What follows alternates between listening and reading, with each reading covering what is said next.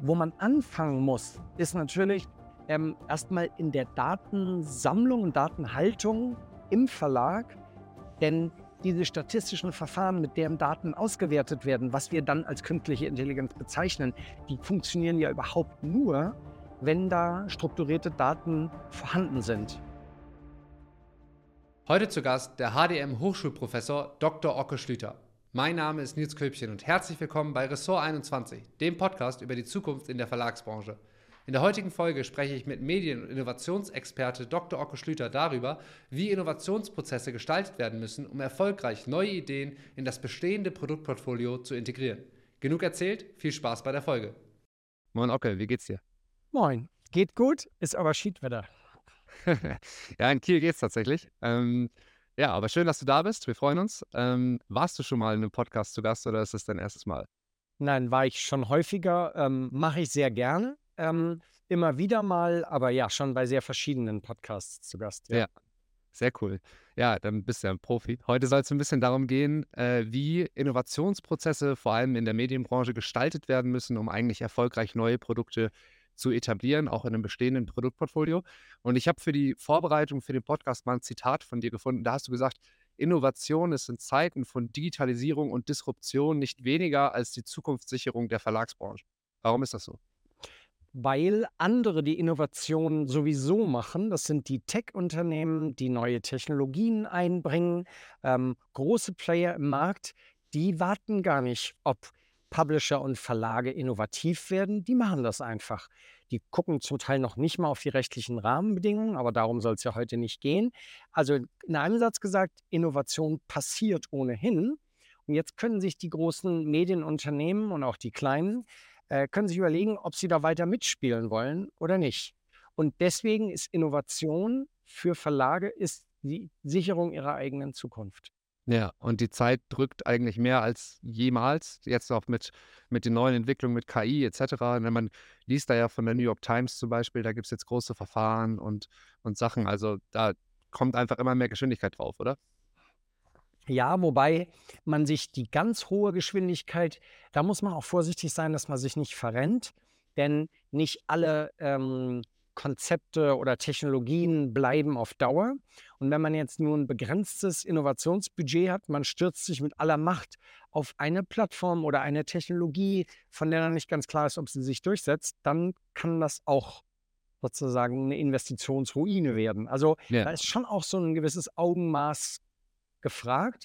Aber ja, man sollte lieber auf der Höhe des Balls sein gucken, wo die Tore geschossen werden. Ja, und gerade dafür sind ja wahrscheinlich Innovationsprozesse einfach, einfach relevant und die gut auszuarbeiten. Darum soll es ja heute ein bisschen gehen, aber vielleicht mhm. davor einmal noch ein bisschen was zu dir. Du bist ja seit 2008 Hochschulprofessor an der Hochschule der Medien in Stuttgart. Äh, du machst unter anderem, unterrichtest du Medienkonvergenz, digitale Geschäftsmodelle, Innovationsmanagement und crossmediales Produktmanagement. Ich habe aber auch gesehen, dass du davor lange in der freien Wirtschaft unterwegs warst. Du warst bei McKinsey und dann vor allem lange bei der Ernst Klett AG unterwegs. Was hast du da genau gemacht? Was waren so deine Schwerpunkte? Ja, ähm, chronologisch war ich ja, wie du schon gesagt hast, zuerst ähm, drei Monate bei McKinsey und dann drei bei Boston Consulting Group. Und bei diesen strategischen Unternehmensberatungen, da habe ich, glaube ich, sehr viel so Strukturierungsvermögen, Logik, äh, analytische Fähigkeiten gelernt, mehr als in meinem BWL-Studium, äh, wenn ich ehrlich bin. Ähm, und davon habe ich sehr profitiert in dem Trainee-Programm, was ich dann bei Klett gemacht habe. Also ich bin wirklich eigentlich als Ahnungsloser in die Verlagsbranche ähm, nach dem Studium während der Promotion eingestiegen und äh, habe dann da alles so ein bisschen im Schnellverfahren gelernt, bin durch verschiedene Geschäftseinheiten getingelt und da hat mir eben dieses Unternehmensberater-Know-how von McKinsey und BCG sehr geholfen. Ähm, und dann habe ich nach Ende des Trainee-Programms äh, eine sozusagen Projektaufgabe übernommen, aus der dann schnell ein Profit Center geworden ist und bin dann im Laufe der zehn Jahre bei Kletsch durch drei verschiedene strategische Geschäftseinheiten ähm, gewandert, jeweils mit Führungspositionen und fühlte mich danach dann eben fit, das jungen Menschen, die sich für die Branche interessieren, weiterzugeben. Und deswegen ja. habe ich mich dann eben 2008 an der HDM beworben und bin nach wie vor sehr, sehr, sehr glücklich, dass es geklappt hat und ich jetzt hier arbeiten kann. Ja, war das für dich immer schon so klar, dass du in die akademische Branche noch gehen willst? Oder, also ich meine, mein, Klett macht ja vor allem so Schul- und Lehrmaterialien, dafür sind sie ja bekannt. Und äh, war das dann der Einstieg, dass du gesagt hast, okay, ich gehe in die akademische Welt oder kam das einfach woanders her?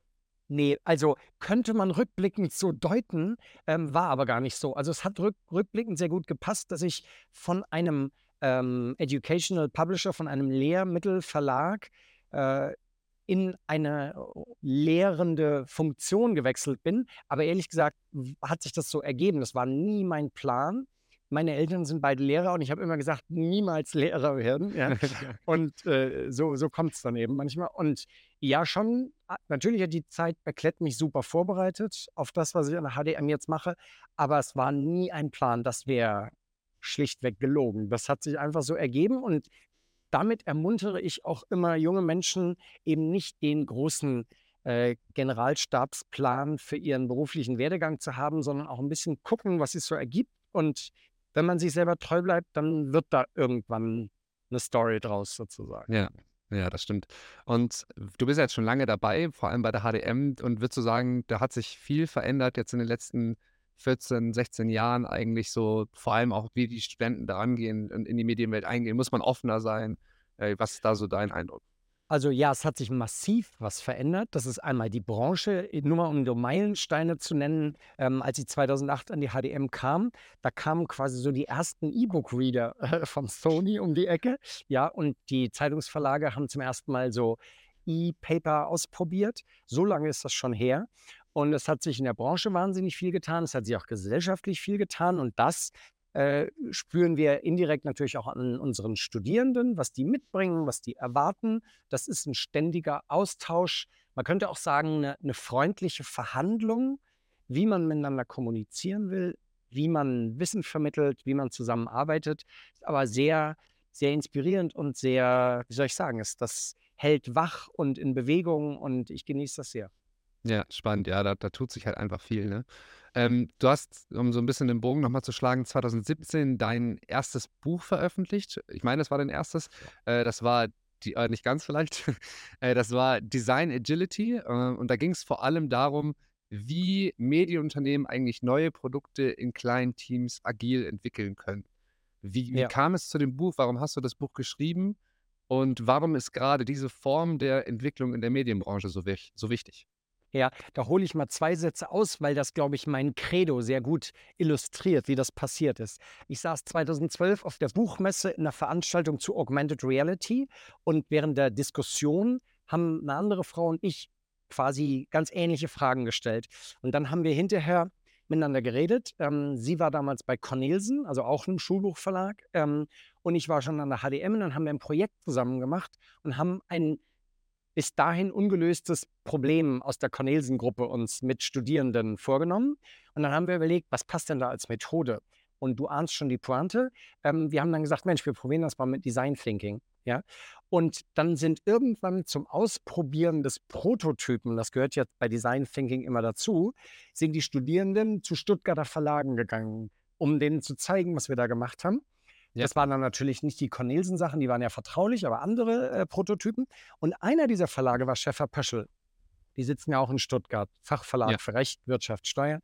Und dann haben die gesagt, Mensch, das ist ja klasse, schreib doch mal ein Buch drüber. Und so ist, ganz ohne Witz, so ist aus einem Projektthema eine Methode geworden, die sozusagen eigentlich im Hörsaal entwickelt worden war, dann sozusagen zufällig zu einem Verlag vorgedrungen ist, der dann gesagt hat, äh, da machen wir jetzt ein Buch drauf. Und dann habe ich mit der Stefanie Quade, das ist die besagte, in der ich ja heute noch also äh, wirklich ganz toll zusammenarbeite. Wir haben die, äh, das 2016 geschrieben, 2017 ist da die erste Auflage erschienen und jetzt kommt nächstes Jahr, nee, dieses Jahr, wir sind ja schon 24, kommt der Nachfolgeband. Genau. Ja, da gehen wir später auch nochmal drauf ein. Das heißt also schön aus der Forschung in die freie Wirtschaft eigentlich getragen.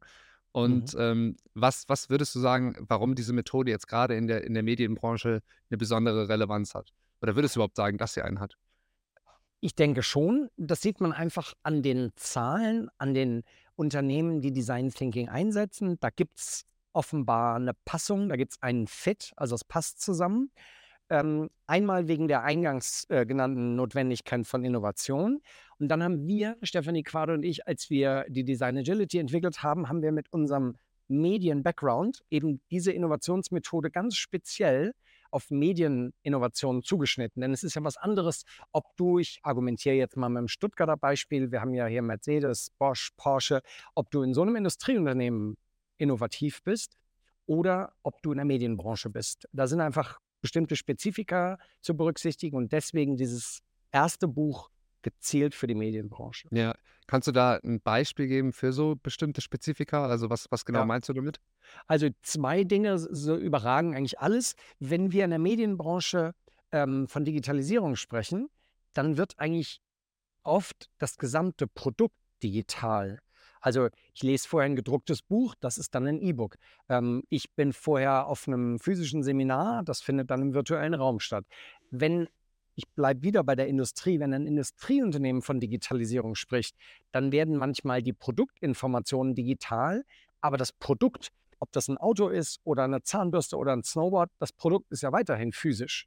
Das heißt, wir haben es in der Medienbranche mit einer sozusagen 100% Digitalisierung oft zu tun, in anderen Industriebranchen ähm, nur mit einer Teildigitalisierung. Das ist der erste Grund. Und der zweite Grund ist, wir können Prototypen in der Medienbranche mit ganz wenig Aufwand machen.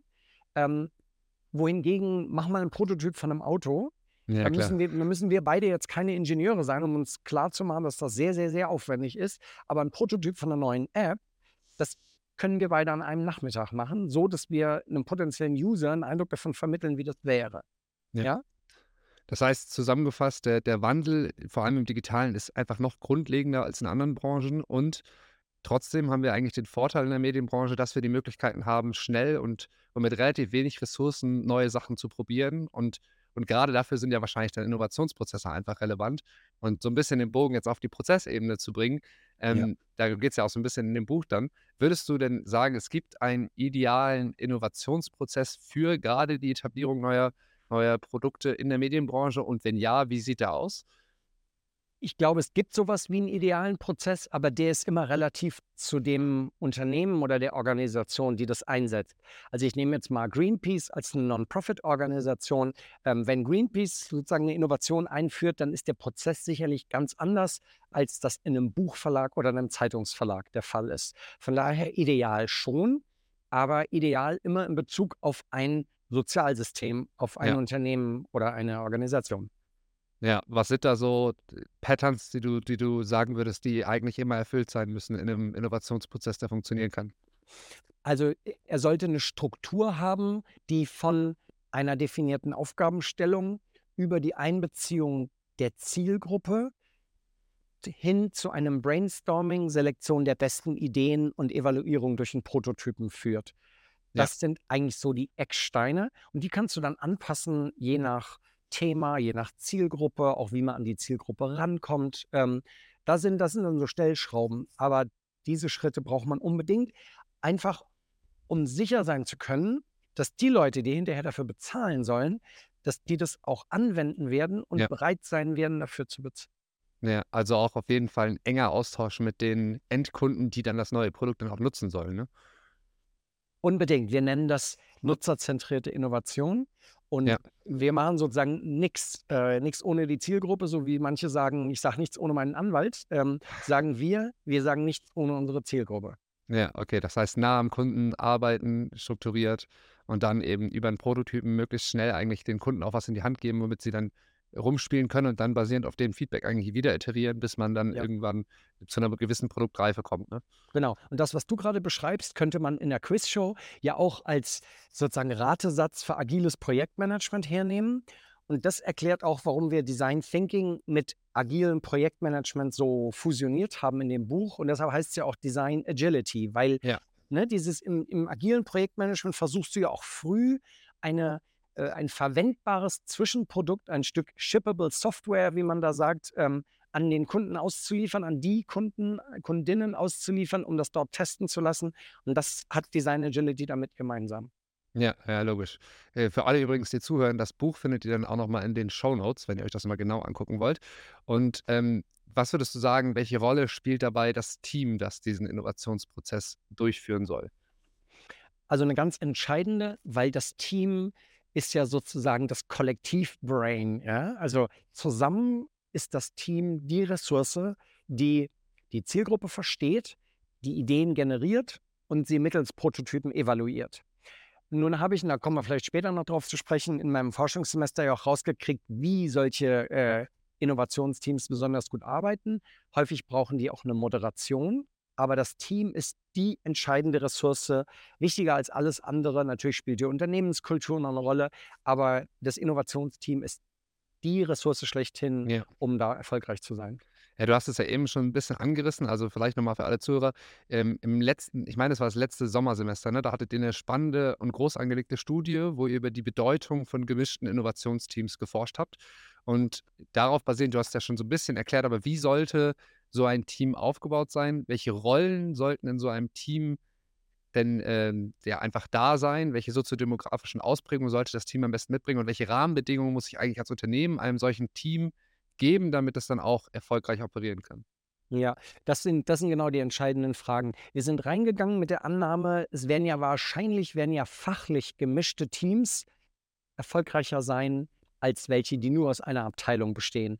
Das hat sich bewahrheitet, das war aber keine große Überraschung. Zusätzlich haben wir herausgekriegt, dass wir noch in andererlei Hinsicht das Teams, Team möglichst gemischt sein sollte, nämlich Alter und Erfahrung. Die jungen Leute bringen häufig wildere Ideen, unverfrorenere Ideen rein und die erfahreneren Leute, die dann häufig auch im Lebensalter ein bisschen fortgeschritten sind, die sind sehr umsetzungsstark. Die haben das nämlich schon x-mal gemacht und die wissen dann, wie man diese sehr guten Ideen erfolgreich umsetzt. Also sollte ja. man die mischen. Dann brauchen wir auch verschiedene Persönlichkeiten. Wir brauchen Leute, die sehr kommunikativ sind. Wir brauchen Leute, die vorwärts drängen. Aber wir brauchen auch Leute, die etwas kritisch hinterfragen und dann mal sagen, Moment, das macht doch gerade gar keinen Sinn. Ja? Ähm, natürlich in dem Maße, wie eine Zielgruppe divers ist, und das ist sie in allen Industrieländern, macht es Sinn, auch verschiedene kulturelle Hintergründe, ähm, was auch immer für weltanschauliche Konzepte in dem Innovationsteam wiederzuspiegeln, damit sie eben so denken können wie die Gesamtheit der Zielgruppe. Ja, also man könnte mal sagen, ich habe kürzlich hier einen Vortrag gehalten an der HDM zu einem Forschungssemester, den habe ich übertitelt mit Mix it, Baby. Ja, also misch es einfach ja. in verschiedener Hinsicht. Aber, und das ist jetzt sozusagen die, die Einschränkung, je diverser dein Innovationsteam ist, desto besser muss die Moderation sein, weil Verschiedenheit, wenn wir ehrlich sind, immer auch zu Reibungsflächen führen kann. Logisch. dann brauche ich, ne, dann brauche ich eine gute Moderation, das wird nämlich häufig vernachlässigt, damit das auch wirklich produktiv wirken kann und nicht sich gegenseitig äh, hart oder bremst. Und wie würdest du sagen, gelingt so eine gute Moderation? Brauche ich da einfach erfahrene, eine erfahrene Führungskraft, die das Team so ein bisschen übersteuert und, und dann am Ende sozusagen sagt, hey, wir haben jetzt hier die Streitpunkte oder die Konfliktpunkte, lasst uns versuchen, hier nochmal zu gucken, wo wir da einen Kompromiss finden können oder das ist jetzt der richtige Weg, das setze ich jetzt einfach so einmal durch oder was würdest du einfach sagen, sind da so die, die wichtigen Punkte, die so ein, eine Moderationsfigur oder ein Moderator in so einem Prozess dann überhaupt einnehmen muss? Ja, Erfahrung ist ganz wichtig, hast du selbst schon gesagt. Jemand, der da schon ein paar Mal solche Prozesse mit durchlaufen hat. Es muss keine Führungskraft sein. Viele Unternehmen holen da sogar jemanden von extern, ja. weil die Person dann komplett unabhängig ist. Also ich habe das in manchen Fällen auch schon für Verlage gemacht, die dann gesagt haben, wir wollen jemanden, der komplett außerhalb der Organisation, äh, so von außerhalb kommt. Ähm, und dann ähm, ja, muss man eben sich der kulturellen Werte bewusst sein, die da eingehalten werden sollen. Ähm, und dann eben die Extrovertierten und die Introvertierten und alle auf ihre Art und Weise zu Wort kommen zu lassen, damit keine Ideen verloren gehen. Ja, das heißt, um so ein bisschen vielleicht da nochmal tiefer reinzugehen, du hast ja eben gesagt, das kann man auch einen externen Moderator holen. Es gibt ja auch viele externe äh, Entwicklungsunternehmen äh, in der Medienbranche, die dann eben Lösungen für verschiedene äh, Verlage beispielsweise bauen. Äh, und wenn die jetzt sagen, hey, wir haben eine coole Idee, wir gehen rein, wir machen zum Beispiel bei euch eine Machbarkeitsstudie, dann kann man ja auch so ein Innovationsteam drumherum bauen. Würdest du sagen, das ist auch ein Weg, äh, um vielleicht gar nicht alles intern selber äh, die Innovation zu bringen, sondern auch eben von externen Quellen Nutzen zu nehmen? Ja, das ist eine interessante Frage. Das ist ja eigentlich die alte äh, Make or Buy, also selber machen oder einkaufen Frage aus der BWL. Ähm, das kann Geschwindigkeit bringen, wenn nämlich deine Leute aus dem Innovationsteam, die haben ja alle nebenbei noch ein Tagesgeschäft, die werden ja dafür Logisch. nicht komplett freigestellt. Ne? Ähm, wenn die zu sehr unter Wasser sind, dann kann dir das viel Geschwindigkeit bringen, wenn du Leute von außen nimmst. Aber ähm, man muss darauf achten, dass die, ich sage jetzt mal, der Verlag, bei uns geht es ja vor allem um Verlage, dass der Verlag Eben. selber auch mitlernt in dem Prozess. Und wenn du ein Innovationsprojekt komplett outsourced, dann ist die Lernkurve auch außerhalb des Unternehmens. Ja. Deshalb finde ich das keine so ganz äh, nachhaltige Lösung. Ein gemischtes Team vielleicht, aber da sollten immer auch Leute vom Verlag dabei sein, damit dieses Know-how äh, sozusagen im Verlag wächst und gedeiht und da in Zukunft Früchte trägt. Ja, ja. Das heißt, wenn dann sowas wie eher eine Richtung Machbarkeitsstudie, dass man so nah an, an dem Kunden sozusagen dran ist, ne? Ähm, aber nehme ich mit. Also das ist natürlich immer eine gewisse, eine gewisse Gratwanderung, die man da vollzieht. Absolut. Ja, ähm, dann viele Unternehmen richten ja speziell auch so Innovationsspaces ein. Ich hatte letzte, letzte Woche in der letzten Folge den Dr. David Reuter von den Kieler Nachrichten zu Gast. Die haben einen eigenen Innovationshub in Kiel in, etabliert, wo viele Ideen rauskommen. Äh, wie wichtig sind solche auch räumlichen Rahmenbedingungen für Innovation und was würdest du sagen, ist da besonders relevant, um dann eben auch erfolgreiche Innovationsarbeit für eben auch solche Teams in Prozessen dann einfach gewährleisten zu können? Ja, das ist eine spannende Frage, weil ja viele da sich gerade so äh, neu einrichten. Ich glaube aus meiner persönlichen Erfahrung heraus, dass Räume ein bisschen überschätzt werden, was jetzt Mobiliar betrifft. Ja, also es gibt irgendwelche Design Thinking Möbel, ganz ehrlich, da bin ich nicht so sicher, ob das wirklich, ob die Möbel dann sozusagen der Erfolgsfaktor sind oder ob das nicht auch von einem günstigen Möbelhaus äh, äh, sein könnte, was wir überall haben. Ähm, aber Raum, wenn man Raum jetzt mal im übertragenen Sinne versteht, Raum außerhalb des Alltags. Freiraum, ja, im Sinne von, ich denke nicht dran, welche E-Mails ich noch heute schreiben muss, ja, ähm, und ich gucke nicht auf die Uhr, ähm, weil ich unbedingt um 16.30 Uhr gehen muss. Ähm, dieser Freiraum, ja, der ist ganz wichtig, weil Kreativität natürlich da entsteht, wenn auch das Gehirn äh, und der ganze Organismus ein bisschen entspannt. Ja? Insofern Freiraum würde ich sagen, ist essentiell. Mobiliar würde ich also eher runterstufen in der Bedeutung. Natürlich braucht man Medien, wo man Ideen festhält und wo man auch eine Bewertung von Ideen vornehmen kann. Ich habe in Toronto jetzt im Juli so einen Innovationsworkshop mit Studierenden gemacht. Da konnte man auf die Tische schreiben und das fanden die Studierenden ganz toll. Äh, das war also abwischbare Sachen, wo man mit Whiteboard-Marker dann draufschreiben konnte. Ähm, das war gut, weil es denen Spaß gemacht hat. Aber ich würde niemals das umkehren und sagen, nur mit diesen Tischen und Stiften äh, wird das was, ja? Ja. Also da wird das, wird das Material ein bisschen überschätzt. Es ist halt am Ende dann doch der Mensch und der Prozess. Ja. Das, Ist ein, äh, ein spannender Punkt, den du ansprichst. Das heißt, was zum Beispiel eine relevante Maßnahme sein könnte, ist einfach die eine, eine räumliche Trennung von Tagesgeschäft und Innovationsarbeit. Das heißt, hey, jetzt hast du dein Tagesgeschäft, du sitzt in deinem ganz normalen Arbeitsplatz, aber wenn du, wenn es wirklich in einen Innovationsprozess reingeht und man weiß, man arbeitet jetzt daran, dann macht es vielleicht Sinn, einfach mal den Raum zu wechseln mit dem Team und sich auch räumlich von, von dieser Arbeit eigentlich zu trennen, oder? Total. Und das kennen wir ja aus Unternehmen auch schon, wenn so, so eine sogenannte Außentagung durchgeführt wird. Das sind ja meistens so Strategiethemen. Dann geht man auch, dann fährt man nicht irgendwie weit weg, äh, es sei denn, die Firma hat so richtig Geld zu verprassen. Oft fährt man einfach vor die Tore der Stadt und geht in irgend so ein lauschiges äh, äh, Seminarhotel oder so und ist dann aber raus aus dem Gebäude. Da kommt dann niemand zur Tür rein und sagt, kannst du mal gerade, sondern man hat sich so ein bisschen ausgeklinkt. Das reicht völlig. Also geht es nicht um die Entfernung und den Raum an sich, aber um die Distanz zum Alltag. Ja, logisch. Das nehmen wir mit. Das ist auf jeden Fall spannend. Ja, ich würde sagen, jetzt schlagen wir mal den Bogen so ein bisschen in, in die aktuellen Themen. Äh, und zwar, also das ist ja alles aktuell, aber das ganz aktuelle Thema ist natürlich äh, KI. Und ich habe gesehen, du hast im Februar veröffentlichst du ja ein neues Buch. Äh, das hast du vorhin schon kurz angerissen, äh, unter dem Titel KI als Zukunftsmotor für Verlage. Äh, wo siehst du da konkret die größten Potenziale für die Branche und was sollte man deiner Meinung nach vor allem beachten, wenn man über die Anwendung von KI in der Medienbranche spricht? Also in einem Satz gesagt, das klingt jetzt erstmal ein bisschen theoretisch, äh, kann man künstliche Intelligenz oder das, was wir darunter verstehen, kann man eigentlich in jedem Prozessschritt in einem Verlag einsetzen. Ja? Sowohl in Redaktion und Lektorat, wie auch ähm, beim Art Director oder in der Herstellung, wie man im Buchverlag sagen würden, wie auch im Marketing, Vertrieb, äh, Lizenzen, wo nicht überall. Ja? Man muss eben an den einzelnen Stufen der Wertschöpfungskette, so nennen wir das ja in der BWL, muss man gucken, was macht Sinn Es gibt Verlage, die analysieren Manuskripte auf Wortschatz oder auch Spannungsbogen, um rauszugucken, ob das eingesandte Manuskript in eine bestimmte Reihe passt. Es gibt Verlage, die errechnen die optimale Druckauflage für Nachdruck, ähm, damit sie hinterher davon nichts makulieren müssen, also nichts wegschmeißen müssen. Ja? Und es gibt Verlage, die erstellen mit generativer KI äh, Marketing-Posts für Instagram und, und TikTok.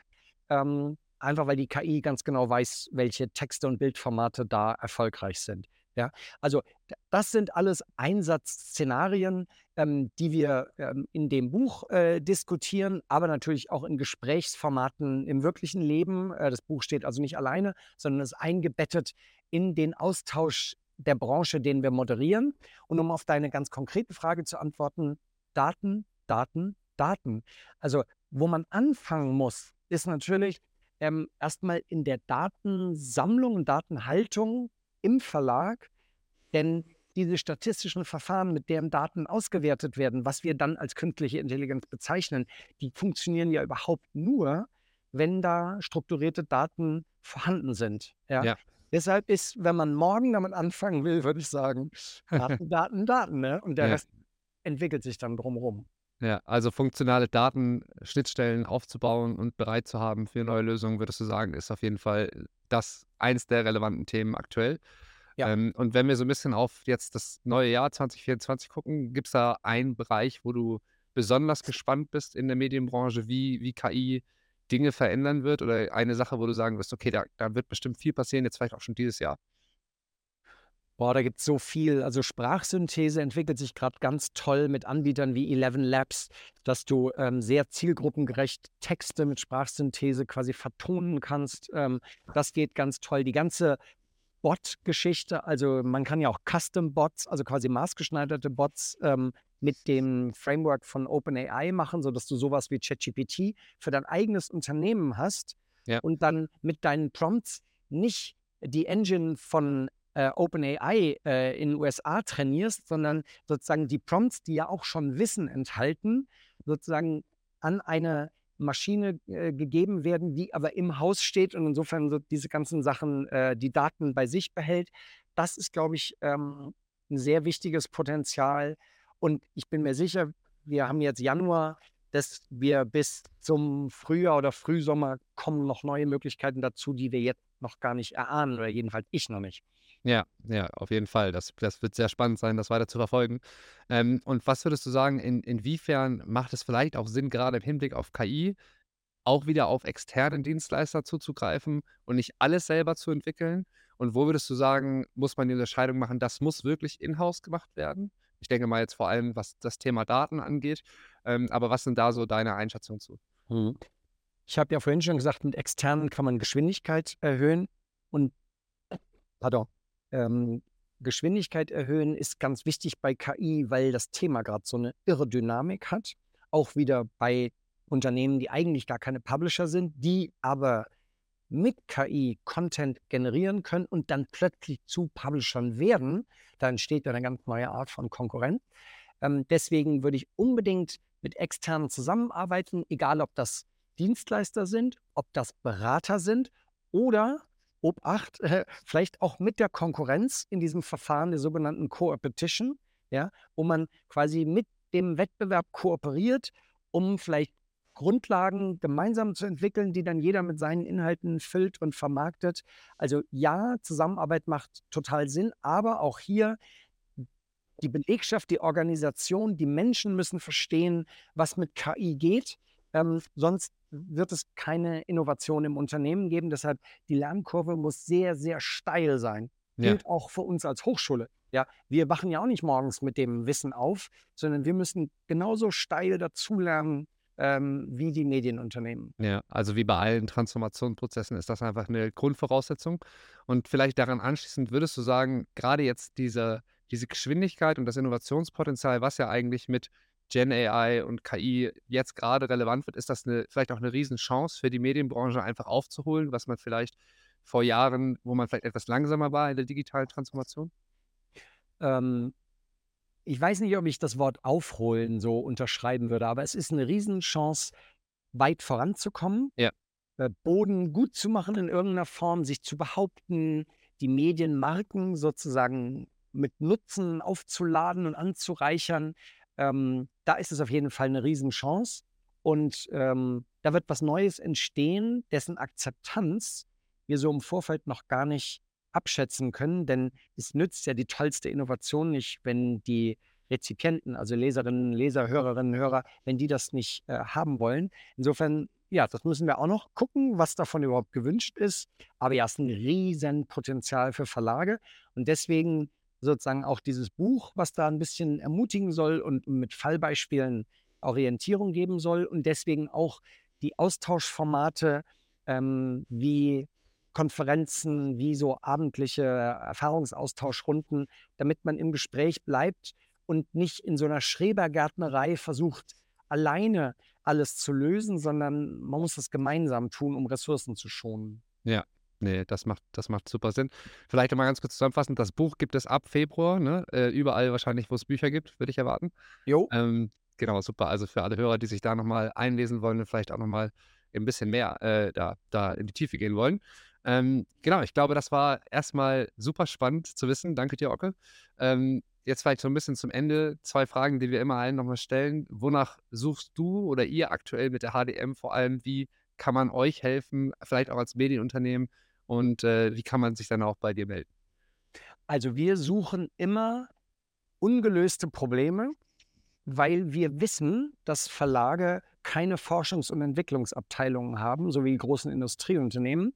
Und da wir eine mit Steuergeldern finanzierte Hochschule sind, ähm, sehen wir uns durchaus auch in der Rolle, so ein bisschen Forschungs- und Entwicklungsabteilung für Verlage zu sein. Ja, also meine Kolleginnen und Kollegen aus anderen Studiengängen tun das für die anderen Medienbranchen und ich bin nun mal äh, gewachsener Verlagsmensch, deshalb fühle ich mich da Verlagen besonders verbunden. Also äh, wer ein Problem hat, besonders so ein, so ein innovationsbehaftetes Problem und noch überlegt, wie er da rangeht oder was die Zielgruppe vielleicht genau möchte, gerne melden. Wir machen jedes Semester ein Innovationsprojekt mit einer Gruppe von fortgeschrittenen Studierenden und einem Verlag, bei dem wir sozusagen äh, ein authentisches Problem knacken und dem Verlag eine Lösung präsentieren.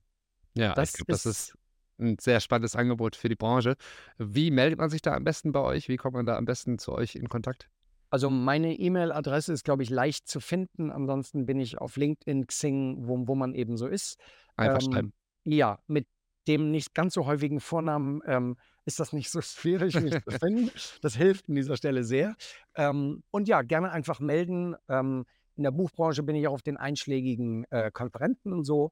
Aber wer jetzt nicht so direkt Buchbranche ist, findet mich einfach äh, äh, online und äh, freue ich mich, äh, neue Menschen kennenzulernen und neue Probleme kennenzulernen, um denen auf den Leib zu rücken. Ja, cool. Ähm, dann vielleicht die, die letzte Frage, die wir immer allen Gästen stellen. Wie sieht deiner Meinung nach die deutsche Medienbranche in fünf bis zehn Jahren aus? Was wird sich verändern? Was ist, wenn du sie abgeben kannst, so deine Prediction? Das ist natürlich extrem schwer, obwohl ich äh, in einer Pflichtveranstaltung sowas wie narrative Szenariotechnik lehre, also wie man Zukunft modellieren kann, möchte ich auf die Frage lieber mit einer Wunschvorstellung antworten.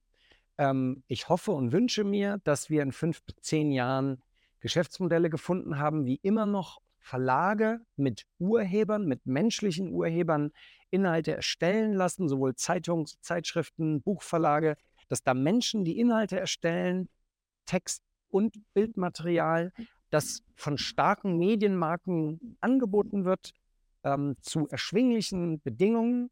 Ähm, viele Leute das rezipieren, darüber in Austausch treten und die Medienwirtschaft, die in Deutschland ja ganz toll entwickelt ist, damit weiter gedeiht und nicht zum Selbstzweck, sondern dass wir darin eben schöne Geschichten lesen, hören, ähm, und vor allem auch über gesellschaftliche Themen diskutieren. Denn wir haben so viele Fragen auf der Straße in Deutschland, ähm, dass wir, glaube ich, die Verlagsbranche gut brauchen können als Moderator gesellschaftlicher Diskurse. Und da wünsche ich sie mir, dass wir sozusagen das Streiten nicht verlernen, das kultivierte Streiten wiederentdecken, dass wir im Austausch bleiben und Verlage können uns ganz viel Informationen liefern, sozusagen als Brennstoff für diese gesellschaftlichen Diskussionen. Das wünsche ich mir. Ich glaube, das ist ein schönes Schlusswort, das du da gefunden hast. In diesem Sinne, vielen Dank, Ocke, äh, für deine Zeit. Äh, hat mir sehr viel Spaß gemacht. Gerne. Und ähm, ja, vielleicht ja mal in einem Jahr wieder als Update. Wir freuen Auf jeden uns. Fall. Super. Prima. Danke dir. Alles Gute. Jo. Top. Tschüss. Ciao.